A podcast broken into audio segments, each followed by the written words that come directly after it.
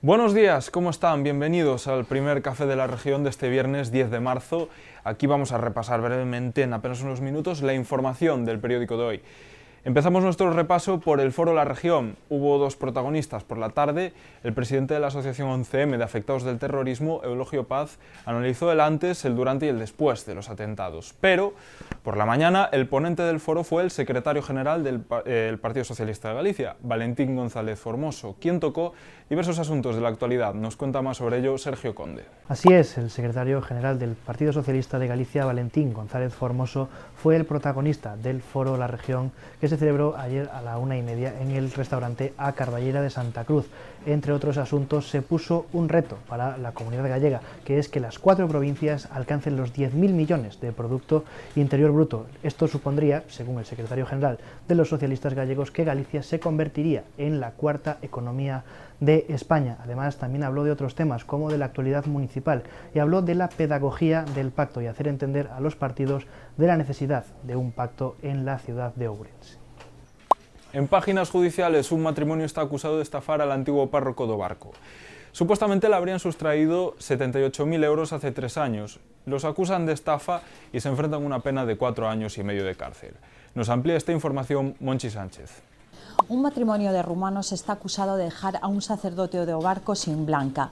Marius y Luminita están acusados de tocar la fibra sensible del cura fingiendo casos de emergencia social. Según la acusación pública, le pedían dinero para evitar un aborto o incluso gastos de accidentes, entre otras burdas excusas.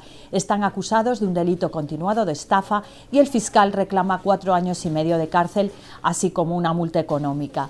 El dinero defraudado, según la acusación pública, asciende a 79.000 euros. La Junta de Galicia allana el camino a dos proyectos de parques eólicos en la provincia.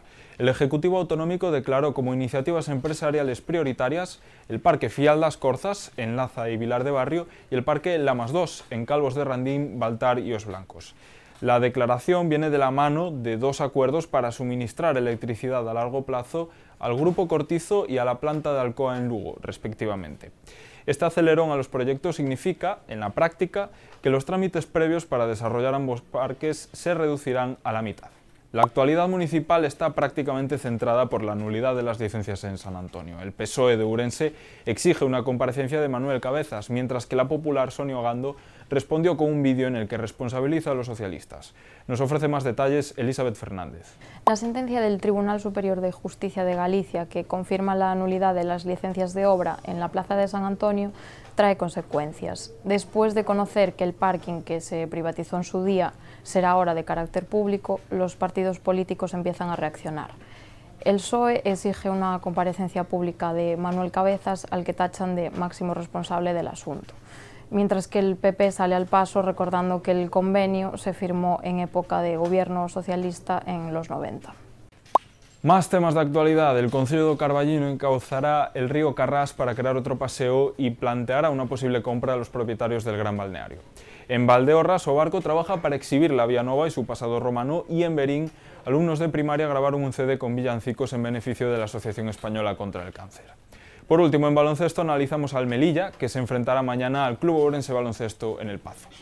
Eso es todo por hoy, gracias por su atención una vez más. Les recordamos que pueden acceder a más contenido en el periódico en papel, en la edición digital de nuestro kiosco y en nuestra web, laregion.es. Tengan un feliz viernes.